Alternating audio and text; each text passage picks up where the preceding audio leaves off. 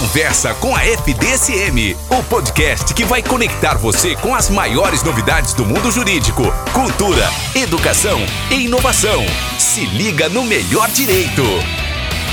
Muito bom dia os nossos ouvintes, nossos alunos, aqueles que não são alunos, ex-alunos, enfim, aqueles que nos acompanham aqui no Conversa com a FDSM. Bom dia, professor Edson, mais uma vez que alegria estar aqui. Nosso convidado já é conhecido de vocês, já esteve aqui outras vezes, mas para manter, daqui a pouco a gente vai falar quem ele é. Nos acompanhe nas redes sociais, deixe suas notificações ativadas, divulgue nosso podcast, pesquise sobre os assuntos aqui falados, aqueles que mais lhe interessam, se aprofunde nos assuntos aqui falados, porque a nossa ideia é ter essa comunicação, mas também compartilhar, porque a gente também aprende, compartilhar conhecimento, compartilhar informação correta, compartilhar informação de qualidade. Nosso Instagram, FDSM Oficial. Professor Edson, bom dia. Bom dia, Kiko.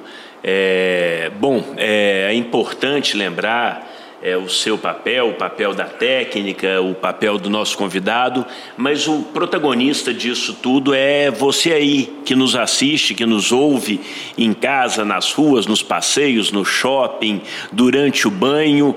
É, fazendo as coisas mais diversas, o podcast ele ocupa espaços que antes eram pouco utilizáveis. É um prazer estar com todos vocês que nos ouvem, prazer estar com todos aqui. Então vamos lá. O nosso convidado já esteve aqui, com certeza vai voltar outras vezes, fruto da casa e hoje permanece na casa. Bom dia e bem-vindo, professor Ricardo. Bom dia, eu fico muito feliz de estar aqui no nosso podcast, Conversa com a FDSM novamente. Queria agradecer ao Kiko, ao Edson, meus professores. Fico muito honrado de estar aqui conversando com vocês hoje e eu queria propor uma coisa que eu não combinei com vocês antes e nem com a Ascom, o pessoal vai ficar bravo comigo. Mas é o seguinte, queria convocar os nossos alunos para avaliarem o nosso podcast com cinco estrelas e comentarem nas plataformas que permitam, né? Que sugerir comente, temas. Sugerir temas, com certeza, mas deixe a sua avaliação aí que no próximo a gente é, lê aqui para vocês, né? Comenta as avaliações que saírem. Isso é uma coisa muito bacana, vai dando uma, uma interagida né, com, do podcast com a audiência. É, e fica aí esse desafio, esse convite para os nossos ouvintes. É um desafio aceito, e como esse é um espaço democrático, se a gente for mal avaliado, você não será mais convidado. Mas, né, dito isso, vamos lá, minha gente. O Ricardo hoje, né, ele é professor de Direito das Sucessões. Né? Vamos traduzir. Herança quando alguém morre, deixa patrimônio, como é que isso se resolve? Né? Então a gente, vai, a gente vai falar especificamente da questão do testamento, que é algo muitíssimo pouco usado. Né? Muitíssimo pouco, eu matei o português agora, né? mas Não, tudo mas bem. É, utilizado e que talvez resolvesse uma série de situações sucessórias, né? Mas ele é, o fato é que ele é pouco utilizado. Mas antes de falarmos especificamente do testamento, professor Ricardo, vamos lá, nós temos aquele pessoal do primeiro ano, nós temos os seus alunos de direito sucessório, que já vão estar sabendo de tudo que a gente vai falar aqui. Gente, tem gente que saiu da faculdade há algum tempo e não lembra muito bem, e tem gente que não é do direito e que talvez precise desse conhecimento para resolver os seus problemas lá. Então, para iniciar, nós temos dois grandes tipos de sucessão. Nós temos a sucessão legal, que é o que está na lei, e temos a testamentária. Dá um resuminho rápido aí para a gente. Joia. Do que é uma, do que é outra, se elas podem coexistir, se ela, uma exclui obrigatoriamente a outra, para depois a gente falar do testamento. Joia. Esse começo é o mais importante, porque o que, que é sucessão? Sucessão é a transmissão de herança. Né? A gente até pode falar de sucessão intervivos no seguinte sentido: é, eu compro o carro do Kiko, então eu sucedi o Kiko na propriedade do carro. Eu não vou falar que eu comprei o carro do Dr. Edson, porque isso é impossível para mim, porque, né? mas é, a gente teria aí uma hipótese em que você sucede alguém na propriedade de uma coisa. Essa é uma sucessão entre pessoas vivas. Isso interessa para o direito dos contratos, para o direito das obrigações. Mas para o direito das sucessões especificamente, eu trato da sucessão causa mortes, aquela transmissão de patrimônio que se dá em razão da morte do titular. Essa sucessão ela pode seguir uma regra que está prevista no Código Civil ou segue a regra definida pela própria pessoa por testamento. Então, por isso a gente tem a sucessão legítima e a sucessão testamentária. O que, que é? Qual que é a regra da sucessão legítima? Qual que é a regra que é, a gente vai seguir se a pessoa não deixar testamento? A gente segue uma fila de herdeiros, uma ordem de vocação, ordem de chamamento dos herdeiros. E essa ordem de vocação hereditária é a seguinte: primeiro são os descendentes, filhos, netos, bisnetos. Depois os ascendentes, pais, avós, bisavós. Depois cônjuge ou companheiro. E por fim, colaterais até o quarto grau, pegando aí basicamente os irmãos, os filhos dos irmãos, que são os sobrinhos, depois os tios, e aí depois, juntos, primo, tio-avô e sobrinho-neto, né? colaterais até o quarto grau. É, caso a pessoa não tenha feito testamento ou o testamento tenha sido declarado nulo, esse esse é o caminho que a herança vai seguir, essa é a regra que a herança vai seguir. A outra possibilidade é fazer a sucessão testamentária. Então, o testamento é o primeiro é, instrumento e o mais é, acessível, né? Instrumento de planejamento sucessório, ou seja, de planejar em vida como vai ser a transmissão da minha herança. É, o Kiko perguntou uma coisa que é muito importante: se essas duas formas podem coexistir. Então, eu posso ter é, um sujeito transmitindo herança tanto na sucessão legítima como na testamentária? Posso. Inclusive, é muito comum que aconteça isso. Por quê? Se o sujeito tem herdeiros necessários, que são justamente os três primeiros da fila, né? descendentes, ascendentes e cônjuge, ele só pode dispor por testamento de 50% do seu patrimônio. Porque os outros 50% têm que seguir a regra então, legítima. Então vamos lá. Herdeiros necessários é aqueles que têm uma garantia de receber a herança se existir herança quando o sujeito morrer, certo? Exatamente. Filhos são herdeiros necessários. São. Então eu tenho dois filhos. Certo. Eu tenho um patrimônio de 100. Eu só posso fazer um testamento com 50. Exatamente. Exatamente. Esse testamento ele pode inclusive beneficiar um desses filhos. Que é a, a questão da outro. um vai ficar com 75, outro com 25. Exatamente. Mas eu não posso deixar um dos dois salvo a deserdação, que é outro assunto, com zero. Isso, exato, não pode. Então elas podem coexistir. Podem. podem Respeitando essa metade que é dos necessários. A outra metade eu posso deixar para quem eu quiser. Para quem quiser, inclusive para nós bem- aqui, né? Inclusive para nós. ó. Então quem quiser fazer testamento, tá aí uma bela sugestão. Exatamente. Deixa eu entrar com uma pergunta incidental muito rapidinha. É, o Ricardo, eu faço um testamento. Com o tempo, esse testamento fica desatualizado em parte. A parte que não foi desatualizada continua valendo? Eu tenho cinco apartamentos, é, atri- atribuo um apartamento para várias, um para um cada pessoa, cinco pessoas. Perco dois desses apartamentos. O resto vale? Boa pergunta. É, a gente É, minhas perguntas normalmente são boas. são boas. É, a gente encontra essa situação. Eu gosto muito do podcast também, porque a humildade ela reina, assim, né? Todos os participantes. aqui. É, não, a questão é a seguinte: é, é, eu, eu não tinha defeitos, eu era, pre- eu era prepotente. Ah, entendi. Corrigi. Corrigi, ótimo. Aí, ó. Mas, olha só, é, essa hipótese da gente precisar analisar um testamento desatualizado, é relativamente comum. E a gente precisa seguir uma regra para a interpretação de todo e qualquer testamento, que é a preservação da vontade do testador. Então eu tento ao máximo preservar a vontade do testador. Numa situação como a desatualização ou a mudança do patrimônio, o que eu faço é a utilização do instituto chamado redução das disposições testamentárias. Ou seja, eu adequo aquelas definições do testamento à realidade do patrimônio no momento do óbito, para preservar o máximo possível a vontade do testador. Então a gente precisaria tomar um cuidado assim. Se eu especifiquei muito bem É aquele apartamento. aquele Se apartamento para aquela mais, pessoa, o fato dele não existir mais vai prejudicar essa disposição. Nossa, você complicou o meu raciocínio sem, sem querer tomar muito tempo. Não, isso é. Eu tenho três apartamentos, Certo. três sobrinhos, um apartamento para cada sobrinho. Eu queria dar um apartamento para cada sobrinho. Certo. Perdi um apartamento, um sobrinho ficou sem. Dá para interpretar isso?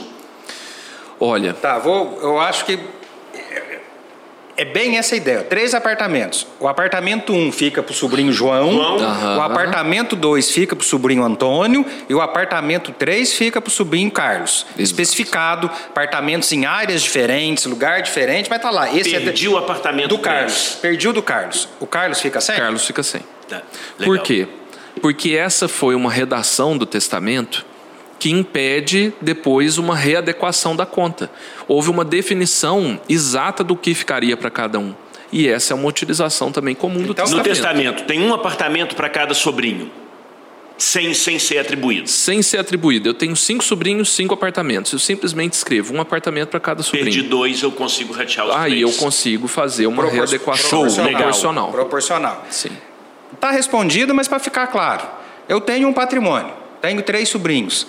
10. É, vamos por 4, porque eu sou ruim de matemática. 25% para cada um. Aham.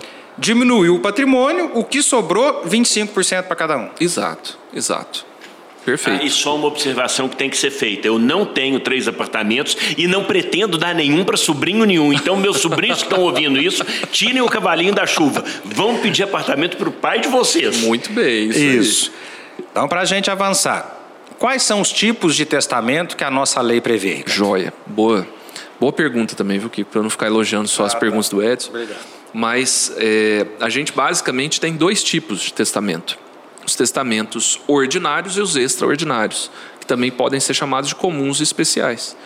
Então, eu faço essa classificação com base no contexto, em contexto normal e em contexto especial.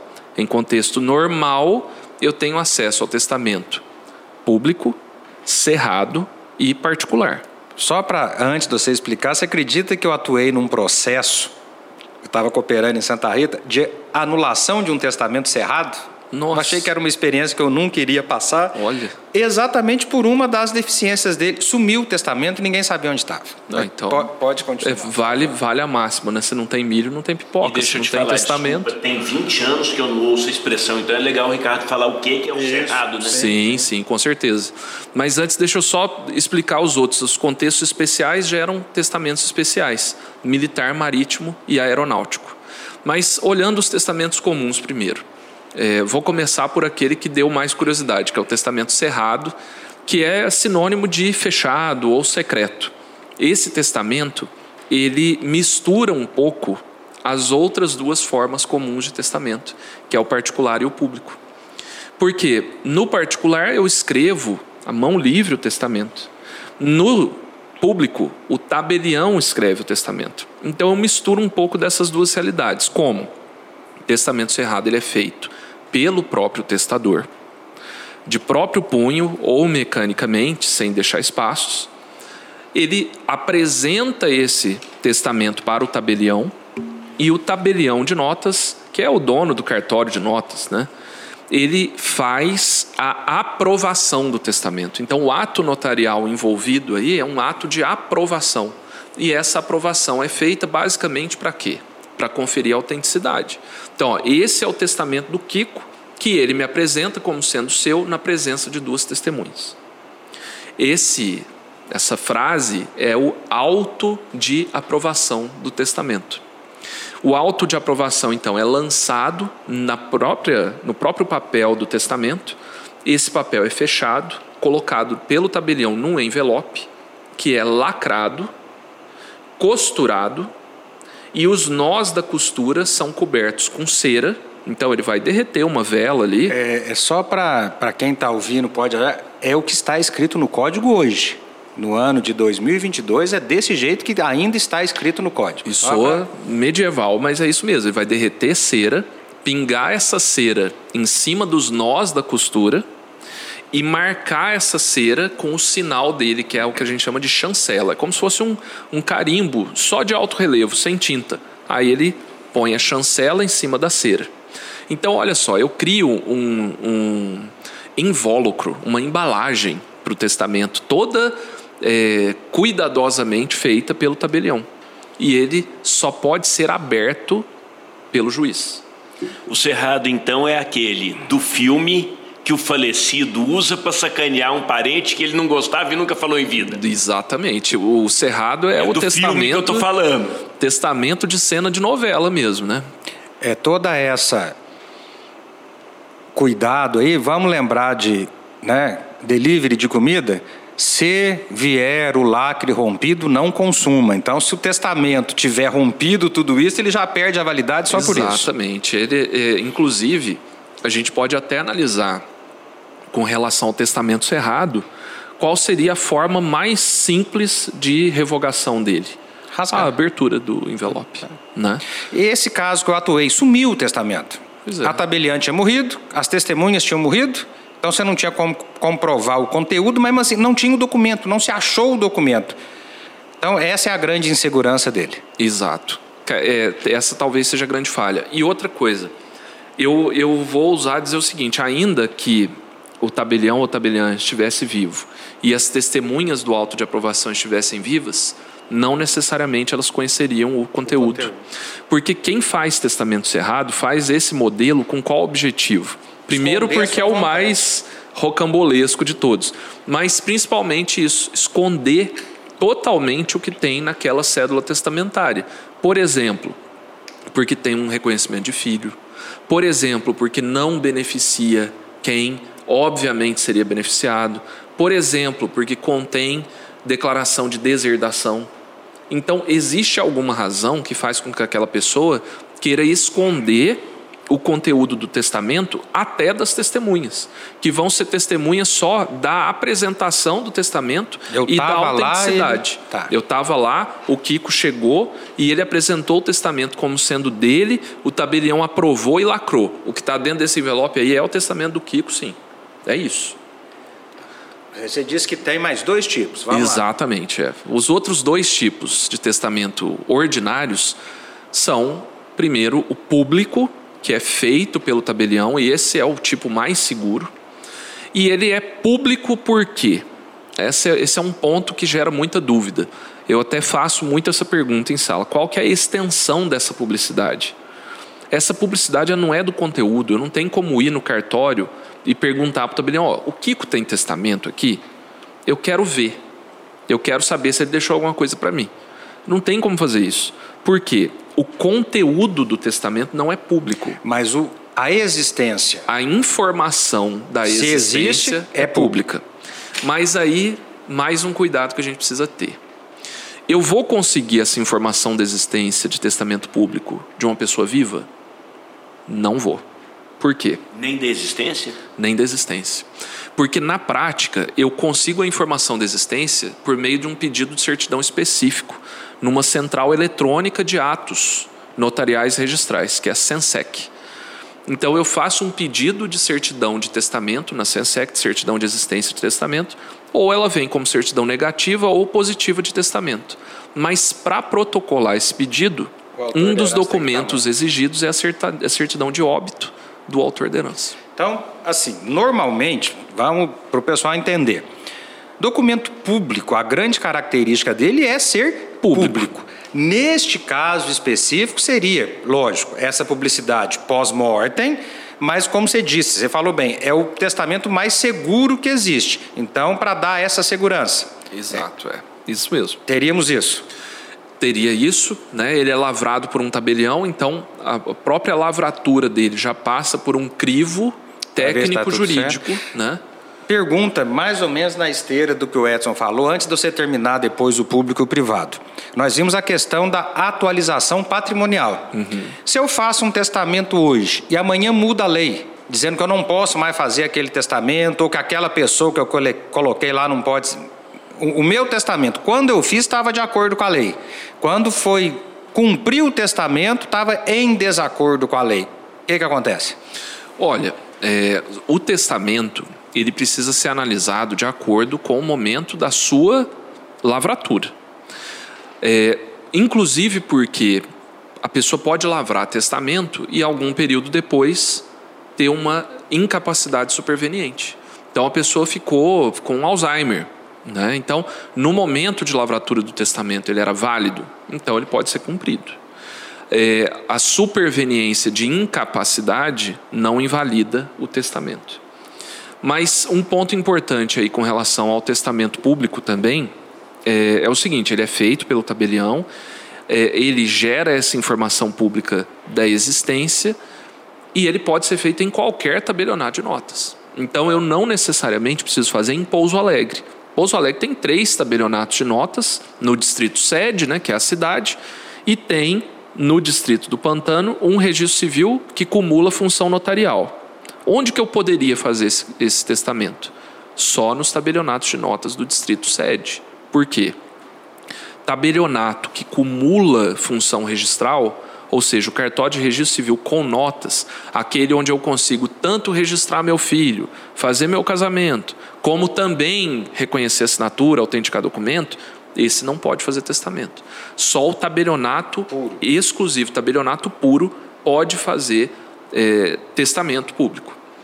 É, então, em qualquer tabelionato de notas que eu fizer no Brasil, porque é livre a escolha do tabelião de notas, eu teria como encontrar informação da existência. Né? Usando o exemplo que o Luiz Tarcísio usava. Eu fiz o meu testamento em São Popó do Maculelê. Beleza, você vai achar essa informação de existência de um testamento no primeiro tabelião de notas de São Popó do Maculelê. Eu nem sei se São Popó do Maculelê tem tabelionato de notas, mas deve ter. E o outro tipo? O outro é o testamento particular. De todos, ele talvez seja o menos seguro ele é feito de próprio punho pelo testador, assinado, datado, na presença de três testemunhas. E aí essas testemunhas também se sumir, o conteúdo. Se sumir o testamento particular... O testamento particular e o cerrado, eles podem sumir, né? porque o cerrado ele é feito, todo esse invólucro no tabelionato, e ele é devolvido para o testador. Então, para o testamento cerrado e para o testamento particular, interessa muito uma figura que é o testamenteiro é a pessoa encarregada de fazer cumprir as disposições testamentárias. Então, o ideal é que o testamento seja entregue para o testamenteiro, que o testamenteiro não seja um dos beneficiários no testamento, que o testamenteiro seja uma pessoa que venha a ter acesso à informação de que a pessoa morreu, para que ele promova o registro do testamento. O que é o registro do testamento? É a apresentação judicial da cédula testamentária. Né? Uma, é uma ação judicial específica para que o testamento seja aberto, seja lido, seja conhecido.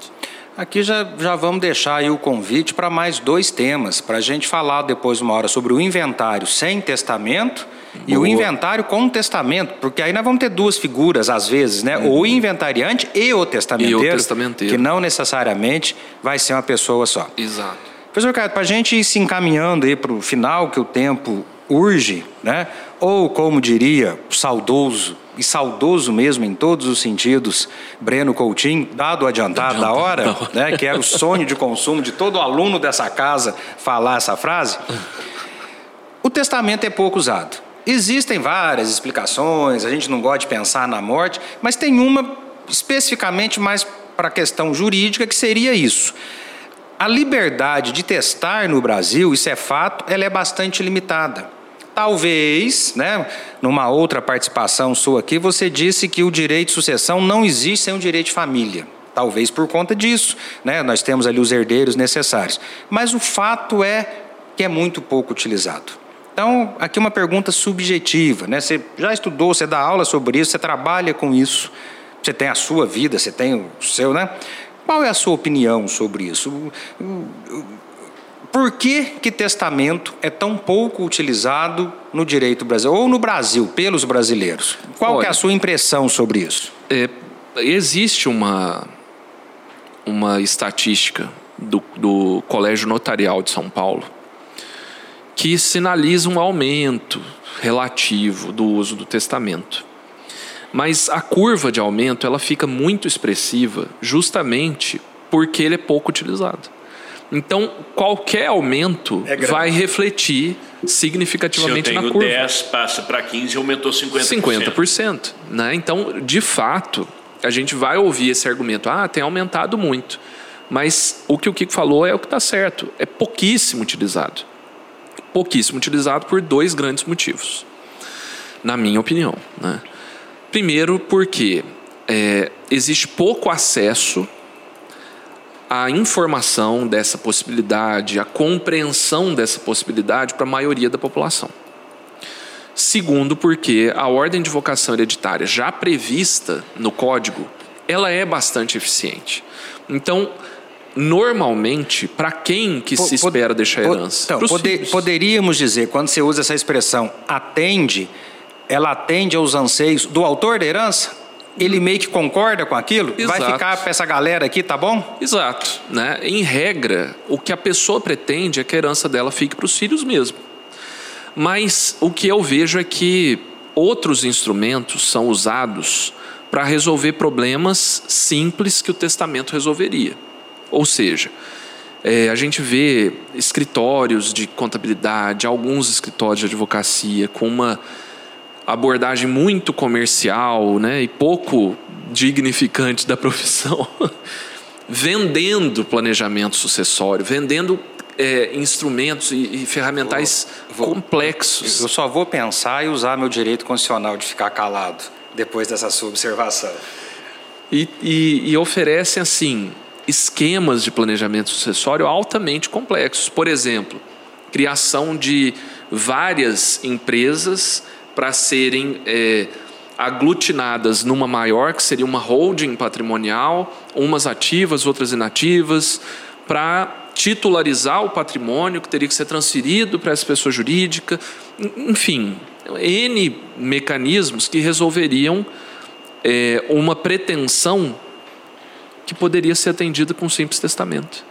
Então, eu acho que o planejamento sucessório, ele talvez levasse a um maior uso do testamento se ele fosse mais sério, se ele fosse menos mercadológico. Ah, para mim é mais interessante vender uma holding para o cliente do que auxiliar ele na, na preparação do testamento. Né? Aí, aí, a gente vai entrar numa questão das profissões liberais. Lógico que o profissional vive dos seus honorários, isso eu entendo. Mas esses honorários serão, quanto, talvez até na questão da quantidade, quando você prestar um bom serviço e atender a necessidade do seu cliente. Exato. Porque ele vai indicar você para um monte de gente. Professor Edson, alguma questão? Se não, o nosso bordão, quando a conversa é boa, o tempo voa. Então, alguma questão, algum comentário e as suas considerações é, é, finais. É, já despedindo de todos, agradecendo a, a audiência, eu vou fazer uma pergunta muito curtinha, muito objetiva. Mais testamento é menos dor de cabeça enquanto advogado? Não necessariamente. Não necessariamente. O objetivo do testamento é muito diferente do objetivo de outras iniciativas principalmente processuais, de diminuir o número de processos, de desjudicializar as demandas, etc. O objetivo do testamento é atender a vontade do testador, a última vontade. Por isso ele precisa ser tão bem feito, né? porque as pessoas não vai estar mais presente para convalidar o ato se ele tiver algum problema. Mas é muito comum que haja questionamentos de testamento, questionamentos da capacidade do testador no momento em que ele redigiu o testamento. Por isso, eu quero adaptar a pergunta. Olha, olha que petulância, né? Para responder a pergunta, eu vou adaptar a pergunta para dizer o seguinte: é, testamento bem feito, ele causa menos dor de cabeça? Aí essa é a pergunta que eu posso dizer com certeza que sim. Mas isso aí, essa sua pergunta, eu, tenho aqui uma ligeira lembrança que me contaram isso, que o seu professor de contratos falava isso em sala de aula. Eu não o conheci pessoalmente, que ele dizia isso. Um contrato bem feito evita o problema? Não. Mas na hora de resolver, ajuda. Exato. Não é isso? Exatamente. Posso usar um exemplo pessoal, professor Edson? Você falou aí do, da questão do testamento atender. Professor Edson, nós sabemos, Marina, filha única, nossa ex-aluna, quem sabe uma hora um podcast aqui. Se ele não tiver nenhum motivo para deserdá-la, até já tem, que o Gerra é corintiano, mas ele deixou passar isso. Se ele não tiver nenhum motivo para deserdá-la, pode-se dizer que o testamento atende bem os interesses do, do professor Edson. Só tem a Marina ou se ele quiser beneficiar uma outra pessoa. É, aliás, assim, a, a sucessão legítima tem. A legítima, né? a legítima, isso, a legítima atende. A legítima. É, a legítima. É. Não, é o não testamento. É, desculpa, eu, A legítima atende, né? Ou seja, para ele, mantendo, a, se as coisas continuarem como estão, não há interesse no testamento? Sim, pois é. Agora. Eu, É eu mesmo, pensei, eu pensei em fazer uma brincadeira aqui, mas essa brincadeira iria me dar tanta dor de cabeça, tanto problema, tanta confusão, que eu vou me abster de fazer a Tá brincadeira. certo, tá certo. É isso aí. Professor Ricardo, mais uma vez, de novo, cada podcast desse eu fico com vontade de conhecer seus professores. Gostaria de conhecer seu professor de Direito Sucessório. Olha, eu tenho certeza Me que você ia disseram que gostar ele, dele. que ele mandava mais ou menos bem. né? Já, Oh, já escutei isso por aí. com certeza ia gostar Mas muito não é dele. uma pessoa de coração bom, pelo que eu já ouvi. Não, Olha, coração eu também já ouvi. provas, As Coração provas horroroso. eram Coração- tenebrosas, mas formadoras. Tem, tem, tem um filme que eles vão atrás de um escritor, né? É aquele. é, os dois eram doentes e tal, e o escritor maltrata os dois até. E a frase que uma dele falou: Você é um escritor maravilhoso e um ser humano horroroso. Eu já ouvi isso do seu professor. Um bom professor, mas um ser humano da média para baixo. Suas considerações finais, professor Ricardo? Minhas considerações finais, só para lembrar os nossos ouvintes, avalie o nosso podcast aí com cinco estrelas, faça o seu comentário, que nos, nas próximas edições aí a gente lê e comenta aqui os, os comentários. E agradecer muito pela conversa, pela boa conversa, né, de alto nível com os meus professores. Fico muito grato e honrado por estar aqui. Gente, vamos nos despedindo, nos acompanhe. E aqui, mais uma vez, informação boa, informação de qualidade. O aprofundamento é por sua conta. Então, agora eu tomo a liberdade de me dirigir principalmente ao nosso estudante, aquele que já formou, está começando a sua carreira. Vá ler sobre testamento. Como o Ricardo disse, às vezes o seu cliente vai resolver o problema dessa maneira. Faça bem feito, escolha a melhor forma, mas do jeito certo, do jeito correto, se aprofunde. Nós gastamos aqui 30 minutos para falar sobre isso, mas demanda um estudo maior. Tudo que foi falado aqui está correto. Então, essa também, eu acho que essa é uma missão que nós temos, de passar informações corretas. Né, A gente está muito no mundo digital, nós temos que ter autoridade real para ter autoridade digital. E eu acho que é meio que uma missão nossa, melhorar isso através de informações corretas. Então, leia sobre testamento, leia sobre sucessão, leia sobre essa coexistência das duas, até para ajudar pessoas que possam estar precisando disso. FDSM Oficial, nosso Instagram, e nos acompanhe por todas as outras redes sociais. Muito obrigado e até a próxima. Conversa com a FDSM, o podcast que vai conectar você com as maiores novidades do mundo jurídico, cultura, educação e inovação. Se liga no melhor direito.